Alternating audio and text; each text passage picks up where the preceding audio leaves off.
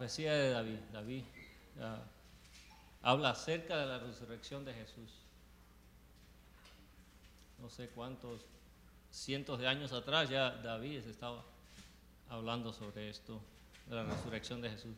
Y la resurrección de Jesús es la que hace posible que nosotros ahora estemos aquí, tengamos la misma esperanza. El mismo poder que resucitó a Jesús de los muertos es el mismo poder que nos va a resucitar a nosotros en ese día glorioso. todos esperamos. También marque su Biblia en el libro de eh, Hechos capítulo 2, porque no lo pude hacer todo PowerPoint. Ah, hay unos versículos que son PowerPoint, no todos van a ser. Ah, también marque su Biblia en Génesis capítulo Génesis 12. Aquellos los, los que estudian Génesis, donde dice Génesis capítulo 12, ¿de quién hablamos? De Abraham. Ahí comienza la, la trayectoria de Abraham. Génesis capítulo 12, Hechos capítulo 2.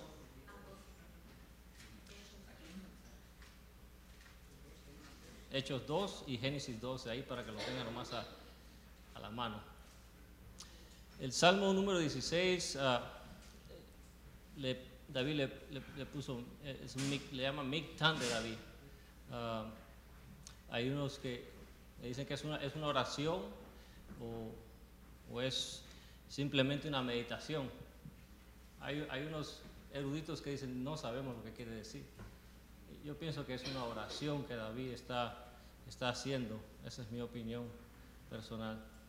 Pero vamos a, comenzar a leer eh, desde el versículo 1 hasta el versículo 11. ¿Alguien que le gustaría darle lectura al, al Salmo?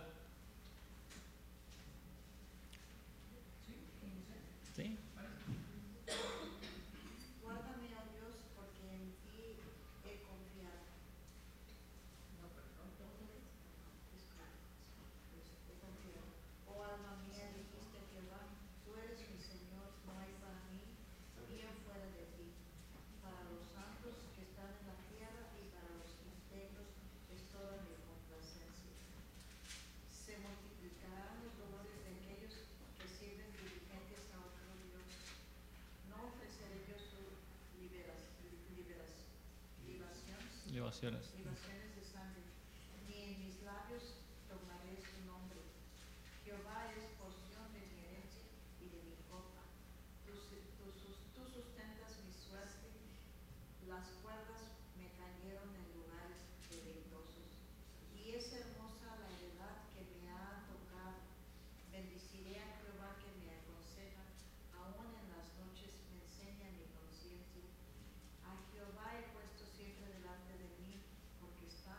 no seré conmovido. Se alegró por tanto mi corazón y se gozó mi alma. Mi carne también reposará confiadamente, porque no dejarás con mi alma el sol. Y permitirás que tu santo vea corrupción. Me mostrarás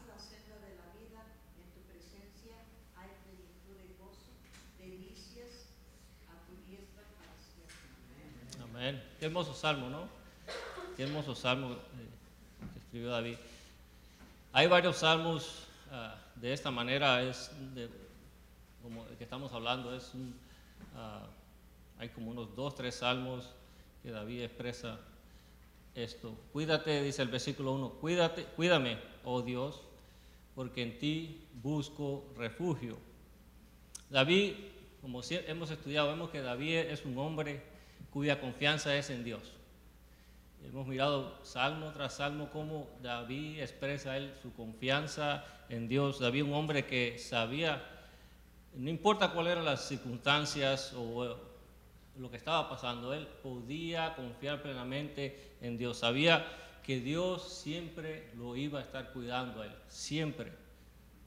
Él podía estar seguro en Dios, que Dios era su protector, eso en, la vida de David no cabe duda de eso.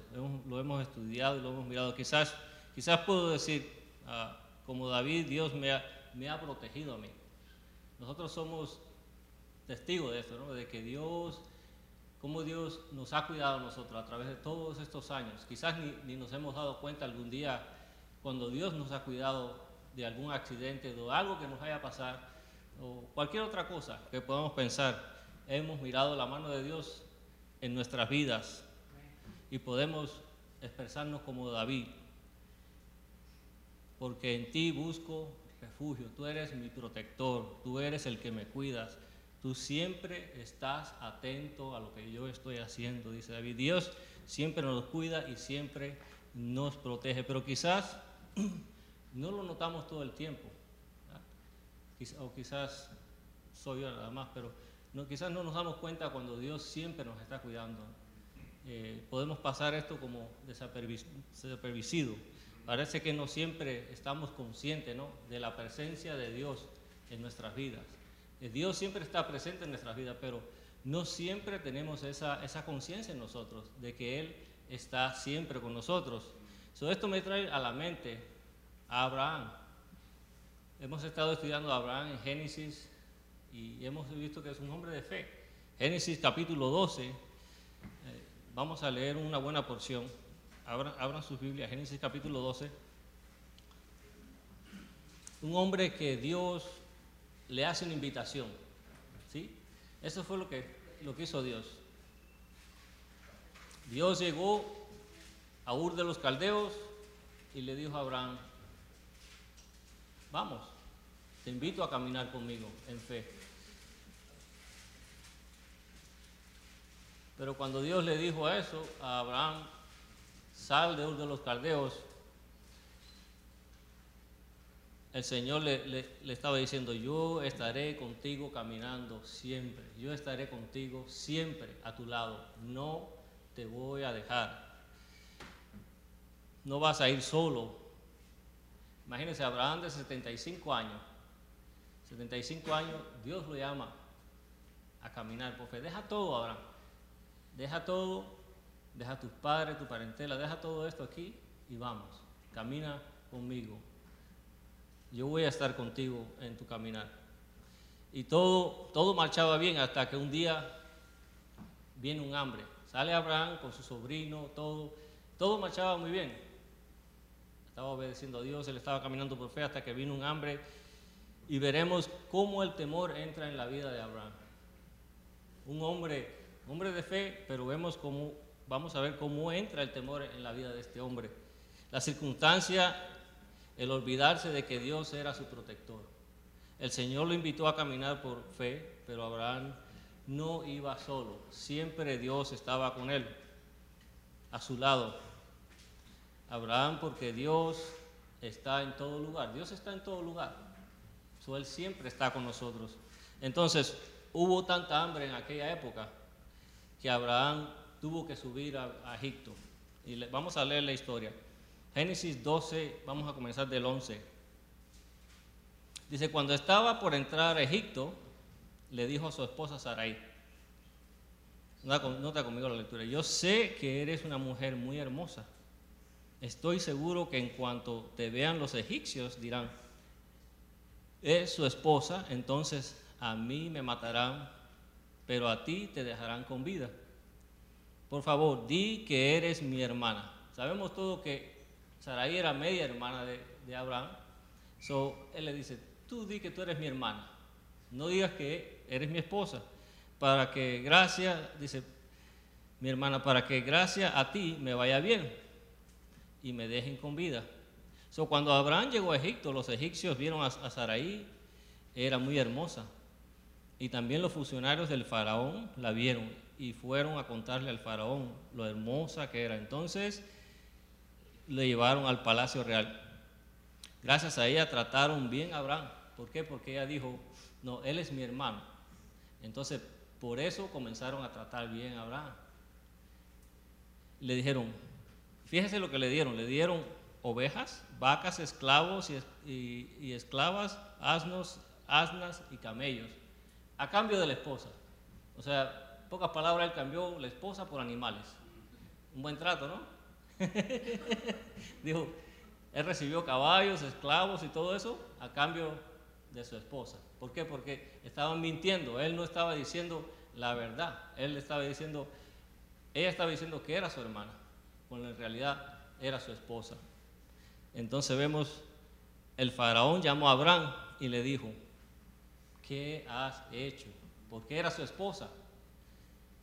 Abraham pensó que Dios no estaba en Egipto, pero antes de que Abraham llegara a Egipto ya Dios estaba ahí, porque Él está en todo lugar.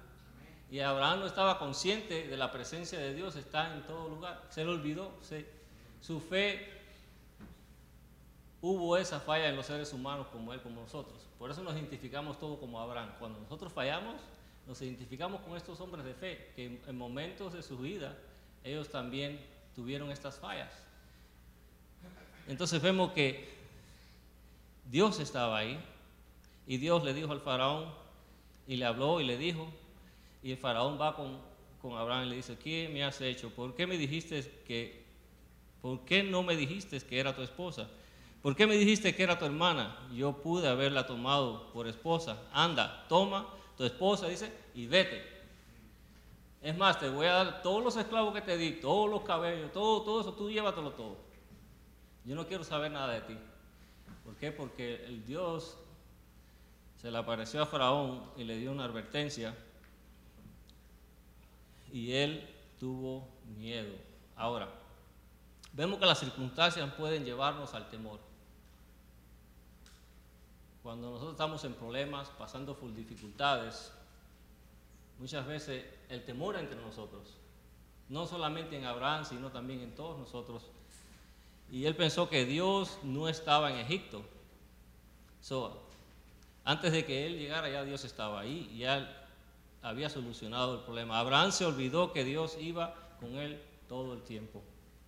So, cuando nos dan malas noticias, a nadie no nos gustan las malas noticias, pero cuando vienen las malas noticias a nosotros, cuando el doctor nos dice que tenemos una enfermedad, llegamos ahí, nos sentamos y, el doctor nos da una mala noticia, tenemos una enfermedad. Cuando llegamos al trabajo, llega el patrón y nos habla, nos dice, vente para acá, siéntate ahí, ya no puedes trabajar aquí más. Es más, y uno se pone a pensar, bueno, ya yo estoy avanzado en edad, ¿quién me va a dar trabajo a mí? Entonces comienzan a venir todas esta, eh, todo este temor comienza a entrar en nuestras vidas. Solo lo que debemos recordar es que Dios ya estaba ahí con el doctor. Dios estaba ahí cuando tú estabas platicando con el patrón. Dios estaba ahí. Dios siempre está presente en todo lugar. Incluso cuando el, el doctor te iba a dar el diagnóstico, ya Dios sabía el diagnóstico. Cuando el patrón te iba a decir eso, Dios ya lo sabía. Dios siempre está presente en todo momento, en todo lugar. Él está contigo en todo tiempo. So, cuando saliste y llegaste a casa y diste la mala noticia, también Dios estaba ahí contigo. Las circunstancias hacen que entremos en temor, pero la realidad es que Él está siempre con nosotros. No caminamos solos. Cuando tenemos esas malas noticias, no estamos solos. Dios está con nosotros para fortalecernos, para ayudarnos, así como lo hizo Dios con Abraham. Él va a nuestro lado siempre. David, él estuvo por muchos años de un lugar a otro. Miramos la vida de David, él estaba siempre de un lugar a otro, viendo en combates contra los enemigos, hombres que podían testificar que Dios cuida de los de Él. Los que obedecen a Dios, los que reconocen que Dios siempre está con Él, aún en los momentos difíciles. Ese era David. David un rey que reconoce que todo lo que, todo lo que es y lo que tiene viene de Dios. Se imagina un rey que reconoce que todo lo que tiene y todo lo que posee, todo viene de Dios. Toda dádiva que él tiene. Dice en el Salmo número 2, lea conmigo, dice, yo le he dicho al Señor, mi Señor eres tú, y fuera de ti no poseo bien alguno. ¿Sí ve? Fuera de ti yo no poseo bien alguno. David dice, tú eres todo para mí. Tú has bendecido mi vida grandemente, aun cuando él está en persecución, él está de, aquí para allá. Hubo un momento en la, en la vida de David que Dios trajo a su vida estabilidad, en su reino, trajo bendiciones, So Dios a nosotros nos ha imputado su justicia, nos ha perdonado todos nuestros pecados a través de la fe en Cristo Jesús. Si tú no has hecho esa confesión de fe, no has puesto tu confianza en Dios, no has puesto tu confianza en Jesús, este es el momento para que Dios impute su justicia sobre ti y te pueda ser libre. Le va a perdonar todos los pecados. Ahora pasas a ser uno más de la fila de su ejército. Podemos decir como David, fuera de ti no poseo bien alguno, fuera de ti. Tú me has dado una vida nueva, esperanza en los cielos, dijo Pablo. Dijo, tú me has dado una vida nueva, tú me has hecho un hombre nuevo, tú me has dado una esperanza en los cielos, una esperanza gloriosa. Colosenses 1.5 dice, a causa de la esperanza que se está guardada en los cielos, de la cual habéis oído ya por la palabra verdadera del Evangelio. Esa espera, el Evangelio, dice Pablo, trae vida.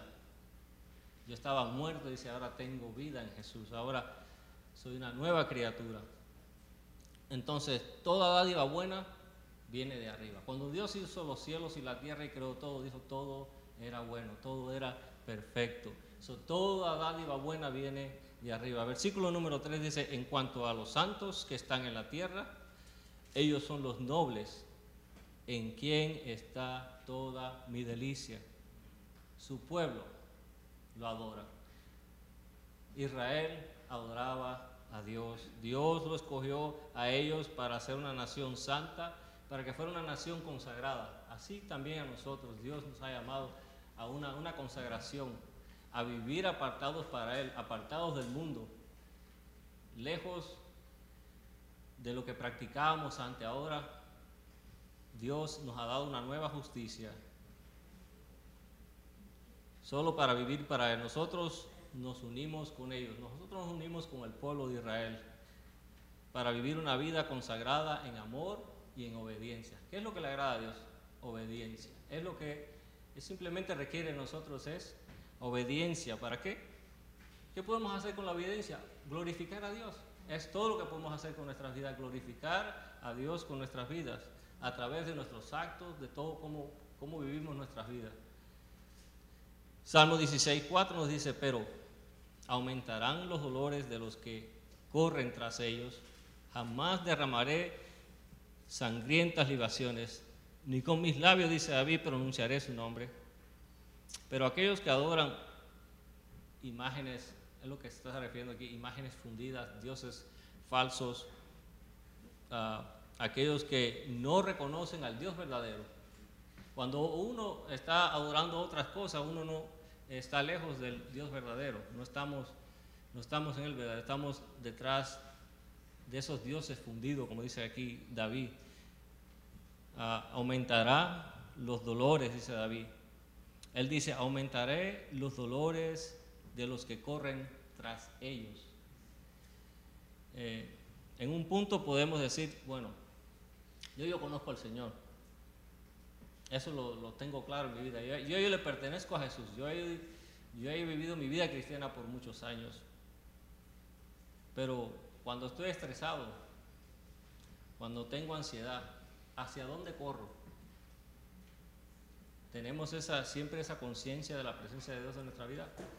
Cuando estamos estresados, cuando estamos con la depresión, o me siento aburrido, o estoy en medio de los problemas, ¿hacia dónde acudimos? ¿A quién acudimos? Cuando estamos deprimidos, ¿a dónde acudimos? ¿Al refrigerador? ¿O al, ¿cómo le llaman? ¿Al pantry? ¿A buscar comida? ¿A agarrar un bote de ice cream? es lo que dice David aquí, se aumentarán los dolores, los que corren tras, tras estos dioses falsos, ¿no? Entonces, los problemas van a aumentar. Ahora, ¿a quién acudimos? Eh, es bueno pensar, meditar que, qué hacemos en estas situaciones. Cuando estamos en medio de todo esto, ¿a quién corremos? ¿A quién acudimos? ¿Vamos a Dios o vamos a buscar el refugio en otras cosas? o regresamos los pensamientos que teníamos antes, o regresamos a lo que quizás practicábamos antes, o volvemos nuestra vista a Dios. al único que puede socorrernos, al único que nos puede librar en ese momento de esos dolores que estamos pasando. Las naciones paganas, ellos ofrecían sacrificios, es lo que está diciendo David. En aquel tiempo las naciones paganas, eh, ellos hacían sacrificios de animales y, y le ofrecían a sus dioses y tomaban la sangre de los sacrificios de los animales. Cuando Noé salió del arca, por primera vez, podía, Dios le dice a Noé, por primera vez el hombre podía comer los animales, pero puso una prohibición. Él le dijo, mira, vas a comer de los animales, pero de su sangre no. Tú vas a tener que eliminar la sangre del animal. Tú lo puedes comer. Mira, nota conmigo lo que dice Génesis 9, 3 y 4, lo tengo en la pantalla. Dice, todo lo que se mueve y vive, o será para mantenimiento, así como las legumbres, plantas verdes, o lo he dado todo, pero carne con su vida, nota conmigo, que es su sangre, no comerás. Simplemente la provisión en los animales de no comer de su sangre. En Levíticos también vuelve, ahora Dios vuelve a repetir en la ley de esta provisión. Dice, pero todo está en contexto, ¿no? La sangre de los animales, de los sacrificios, no tomarás de esa sangre. Ah, pero vemos que Dios es específico. Todo conocemos una sexta que ellos prohíben la transfusión de sangre. Pero gracias a Dios que cuando nosotros leemos la Biblia en el contexto, nos damos cuenta de que, estos son uh, falsos maestros que están engañando a personas. Eh, porque ellos le ponen una carga muy pesada a las personas, porque si ellos hacen una transfusión de sangre, ellos pierden su alma. O sea, su alma se encuentra en juego en esta religión. Uh, muchas personas mueren cada año. ¿Por qué? Porque no se someten a una transfusión de sangre. Porque estos hombres eh, sacan la Biblia de contexto y muestran de que está prohibido la transfusión de sangre. Que engañan, engañan a muchas personas sobre la importancia de estudiar la Biblia en su contexto. Cuando nosotros estudiamos la Biblia en nuestro contexto, es lo que recibimos, la bendición de Dios.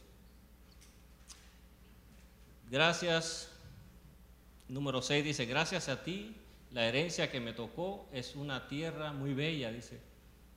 El versículo 7 dice, bendeciré al Señor, que me aconseja, aún de noche me reprende mi conciencia. David, un hombre que, un hombre de guerra, que tenía responsabilidades. Él tenía que gobernar como rey, muchas veces tenía que estar en la batalla. Ah, un hombre que quizás había noches que no podía dormir que no podía descansar. ¿Cuántos de nosotros muchas veces no podemos descansar en la noche? Y estamos... Ah, pero mira, lo, nota lo que dice David, dice, aún de noche me reprende mi conciencia.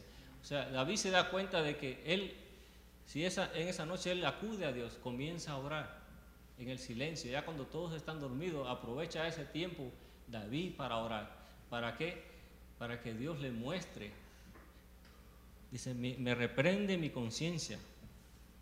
Dios nos aconseja. Y creo que eso sería una buena práctica, ¿no? Cuando uno tiene insomnio y no puede dormir, en vez de agarrar la, la tele, mira el Netflix o el teléfono, quizás, quizás Dios quiere hablar algo contigo esa noche. Quizás es un, es un, buen momento, hay silencio en la casa, no hay, no hay nada que te disturbe de la mente y a lo mejor Dios quiere, Dios quiere hablar con nosotros, contigo o conmigo. Esa es una buena oportunidad. Aún en la noche, dice David, me reprende mi conciencia.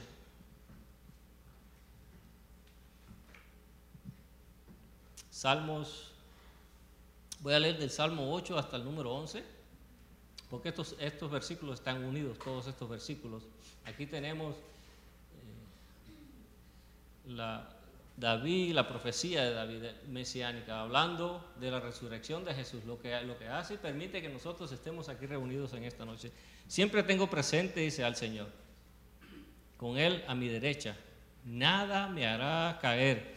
Por eso mi corazón se alegra y se regocijan mis entrañas. Dice, todo mi ser se llena de confianza. No dejarás que mi vida termine en el sepulcro. No permitirás que sufra corrupción tu siervo fiel. Me has dado a conocer la senda de la vida. Me llenarás de alegría en tu presencia y de la dicha eterna a tu derecha. So, aquí estamos frente a una obra maestra. Muchos lo llaman una joya de oro. Es, es una obra maestra aquí. Una profecía de la resurrección de Jesús. Ahora aquí tenemos uh, uno de los fenómenos más interesantes de la profecía. Con frecuencia, el profeta que habla en primera persona. Realmente, David está hablando con la voz del Mesías. Es lo que está pasando aquí. Él está hablando en primera persona con la voz del Mesías. Ahora al estudiar el, Salmo encontraremos esto una y otra vez. En varios salmos se repite esto. Por ejemplo, en el Salmo 22 dice, dice David, Dios mío, Dios mío, ¿por qué me has abandonado? Pero ¿de quién son esas palabras? Todos las conocemos. Eran las palabras de Jesús en la cruz. Ahora, muy a menudo es un patrón profético, poner en primera persona las palabras del Mesías en la boca del profeta. No es David, es simplemente él es el mensajero. Tal y como Dios lo está comunicando, él lo está haciendo. El apóstol Pedro cita esta profecía en el capítulo 2, en el libro de los Hechos. Es más, este es el corazón del sermón de Pedro. Estos cuatro versículos. En el capítulo 2 del libro de los Hechos, vemos que el Pentecostés, todos se reúnen, vienen todos los judíos de todos los países para el Pentecostés. Unos que vivían por, muchos lugares, vivían en otros países, ya no vivían ni en Jerusalén, ni en... Ellos todos se reunían una vez al año en el Pentecostés. Entonces dice en el versículo, Hechos capítulo 2, versículo 14, nos dice, entonces Pedro poniéndose de pie con los once, con los discípulos, alzó la voz y les habló diciendo, varones judíos. ¿Se da cuenta? Varones judíos. Todos los que estaban ahí eran judíos. Muchos eran, quizás eran de otros países, que ya eran ciudadanos de otros países, pero eran judíos.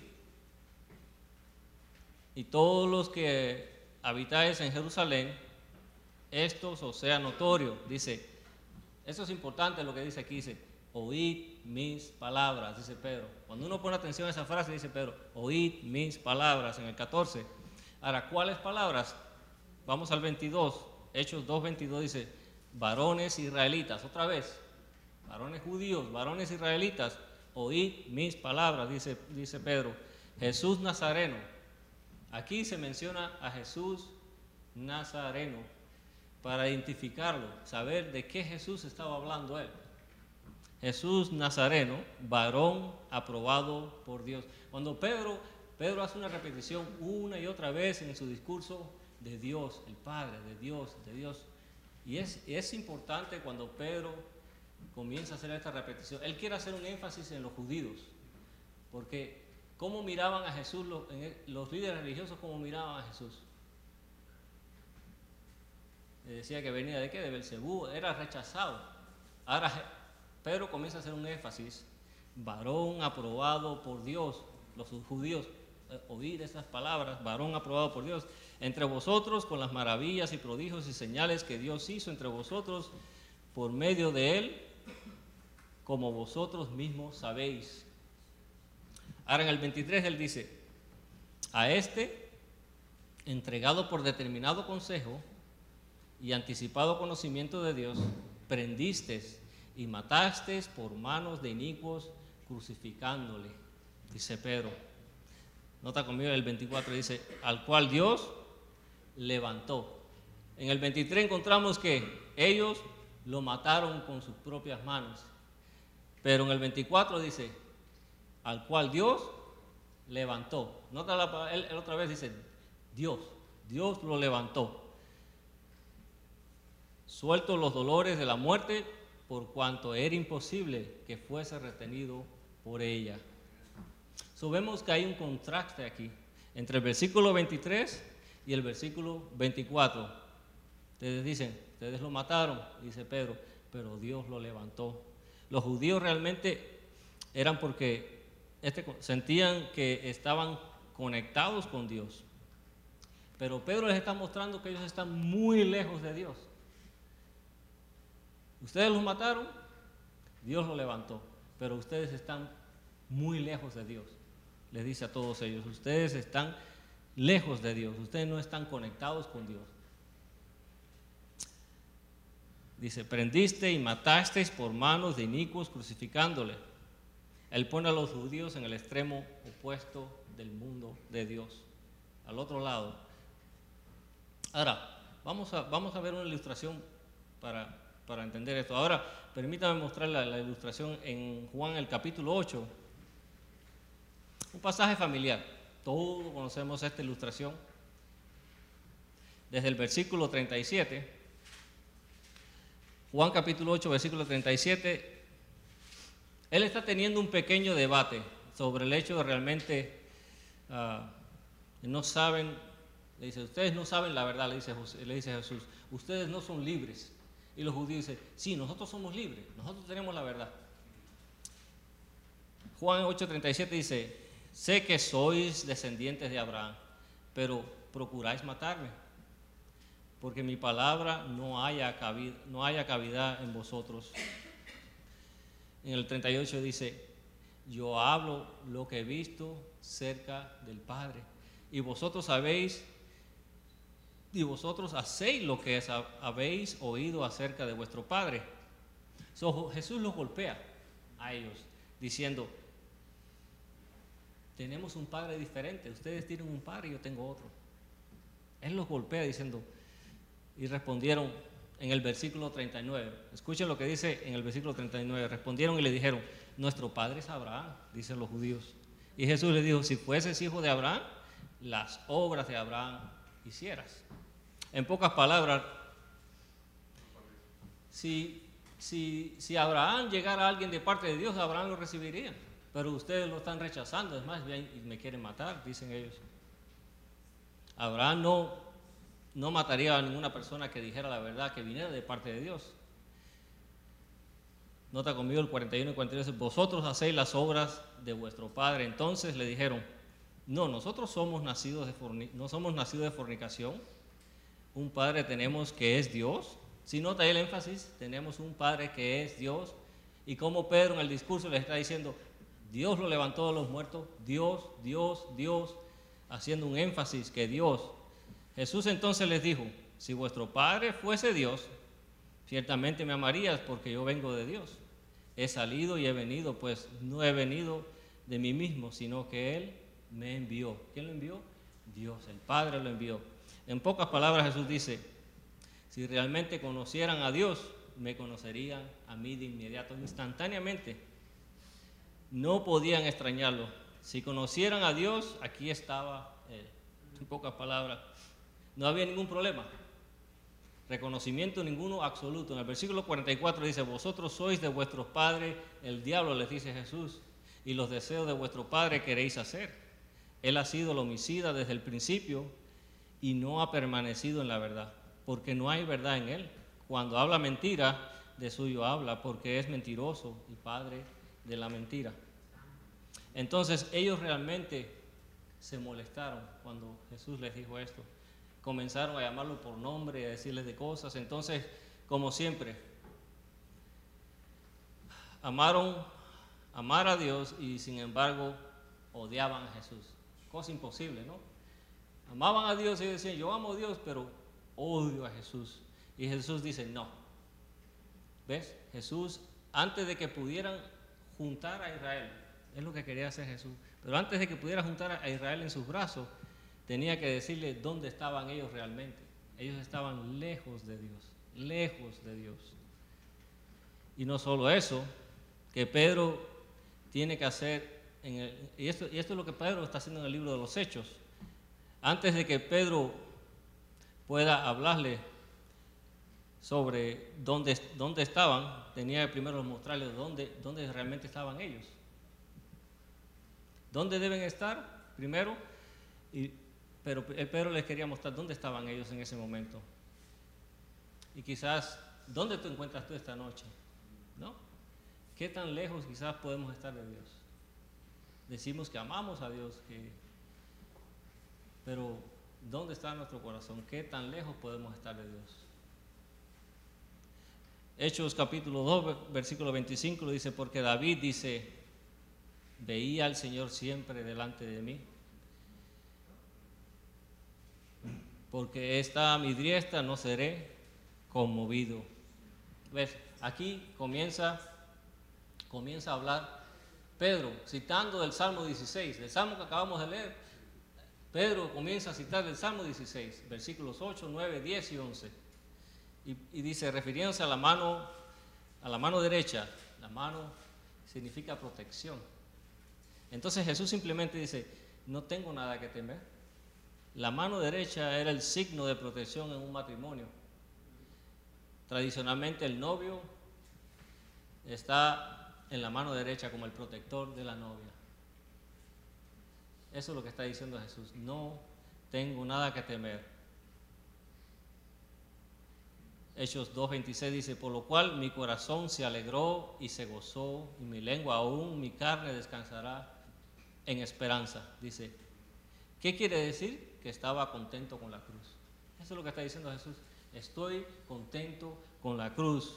Hebreos 12.2 nos dice, puesto los ojos en Jesús y consumador de la fe, el cual por el gozo, nota eso, el cual por el gozo puesto delante de él sufrió la cruz menospreciado el oprobio y se sentó a la diestra del trono de Dios. Wow. Es, Hechos 2.27 dice, porque no dejará mi alma en el Hades, ni permitirás que tu santo vea corrupción. Y el mismo libro, el mismo Pedro nos va a explicar en los versículos más abajo, más abajo que David nos estaba refiriendo al mismo. Él nos va a llevar a este punto.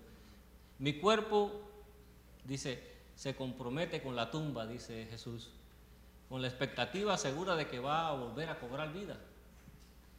Eso tenemos la misma confianza. Jesús tenía esta plena confianza de que Dios lo iba a resucitar entre los muertos. Y nosotros tenemos esa misma confianza, esa misma esperanza de que un día Dios, si Él no viene antes, Dios nos va a resucitar a nosotros entre los muertos. Eso no hay que temer a la muerte. No hay que temerla. ¿Por qué? Porque el poder que resucitó a Jesús entre los muertos, ese mismo poder nos va a levantar a nosotros ese mismo día. So, tenemos al mismo Dios con el mismo poder que nos va a dar la misma resurrección que a Jesús. ¿Qué le parece eso? Wow. Y cuando nos levantamos de los muertos estaremos con Él y seremos como Él. ¿Eh? Qué hermoso, ¿no? La Biblia, la Biblia nos, es un, nos da un mensaje de esperanza vivo, o sea, es, algo que trasciende todas las culturas, trasciende todos los países y atraviesa a los corazones. Es la única esperanza que hay en la humanidad. No hay más nada fuera de esto. Hechos capítulo 2, 28 dice, me hiciste conocer los caminos de la vida, me llevarás de gozo con tu presencia. El 29 dice, varones hermanos, se os puede decir libremente del patriarca David que murió y fue sepultado y su sepulcro está con nosotros hasta el día de hoy. Dice Pedro. Quizás donde estaba predicando Pedro, de ahí del patio, quizás se miraba el sepulcro de Jesús, de, que diga de David. Desde ahí se puede, a lo mejor se miraba desde ahí. Y dice Pedro, ahí está todavía David. Dice, pero siendo profeta, un rey, profeta, y sabiendo que con juramento de Dios, ¿será que lo que Dios dice no lo cumple? Hemos mirado a través de toda la Biblia que todas las promesas de Dios, todas se han cumplido. Juramento de Dios que había jurado de que de su descendencia en cuanto a la carne levantaría al Cristo para que se sentase en el trono. Y Dios lo hizo, lo levantó y lo resucitó. Es lo que está diciendo Pedro aquí. Volviendo antes, habló de la resurrección de Cristo, el 31, que su alma no fue dejada en el Hades, ni su carne vio corrupción. Dice el 32, a este Jesús resucitó Dios, de lo cual todos nosotros somos testigos. Ellos fueron testigos. Más de 500 testigos aparecieron Jesús una vez. Y nosotros también somos testigos porque todo lo que está escrito aquí, todo lo que está impreso aquí, Todas estas personas fueron testigos, los apóstoles, todos los que vieron a Jesús y nosotros. Así que, exaltado por la diestra de Dios y habiendo recibido del Padre la promesa del Espíritu Santo, ha derramado esto que vosotros veéis y oís. Ellos ya habían experimentado esto. Dios fue el que dio la introducción al, sermón de, de Pedro. Cuando derramó el Espíritu Santo y puso las lenguas, Dios comenzó con la introducción. ¿Y ellos qué? escucharon y vieron lo que estaba pasando, dice.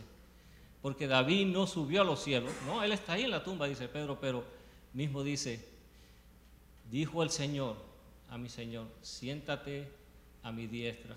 Versículo 35, hasta que ponga a tus enemigos por estrado de tus pies. Sepa pues, ciertamente, dice Pedro, que toda la casa de Israel, que a este Jesús, a quien vosotros crucificaste, Dios le ha hecho Señor y Cristo. Y le ha dado un nombre que es sobre todo nombre. El 37 dice, al oír esto, se compungieron de corazón, se entristecieron. Pedro les dice, ustedes están, están lejos de Dios, ustedes no están cercanos de Dios como ustedes pensaban que eran hijos de Abraham y que eran hijos espirituales de Abraham. Les acaba de mostrar que no, y ellos se sintieron tristes, se, se en su corazón se, hicieron pequeños. Dice, y dijeron a Pedro y a los otros apóstoles, varones hermanos, ¿qué haremos? Esa es la pregunta, ¿qué haremos? Pedro les dice, arrepentíos y bautícese cada uno en el nombre de Jesucristo. Y esa es la respuesta. Usted quiere incluirse en las filas del ejército de Dios, estos son los pasos que usted tiene que hacer. Usted simplemente arrepiéntase de, sus pecados. Confiésele a Dios sus pecados y Él es fiel y justo para perdonarlos. Y qué mejor que en una noche como esta, ¿no? Si usted no tiene esa relación con Dios, usted no conoce al, Dios de la Biblia, es una buena oportunidad que usted lo haga en esta noche, que usted se ponga a cuenta con el Dios, con el Dios vivo. Para perdón de los pecados y recibiréis, dice, Pedro, el don del Espíritu Santo. No solo eso te va a perdonar, sino que va a poner tu espíritu dentro de usted y va a morar junto con, usted. Y lo va a colocar en los lugares celestiales. Ahora ya va a ser su hijo, hijo de Dios. Algunos, en el sermón miramos que algunos se burlaron al principio, pero vemos que muchos fueron salvos. Más de 3.000 almas dice que fueron añadidas en ese momento. So, fue algo impactante para la vida de los judíos ellos dijeron, ¿qué tenemos que hacer? Y miramos, el poder de Dios transformando las vidas. Cuando alguien decide de entregar su vida a Dios, Dios le da ese poder sobrenatural para que pueda hacer lo que tiene que hacer. Porque nuestra fuerza no lo podemos hacer, pero Dios Él es fiel y justo y Él lo va a hacer por usted. Simplemente uno nada más, es simplemente uno nada más lo que hace es obediencia. Obedece a la palabra de Dios cuando ella, la palabra de Dios viene.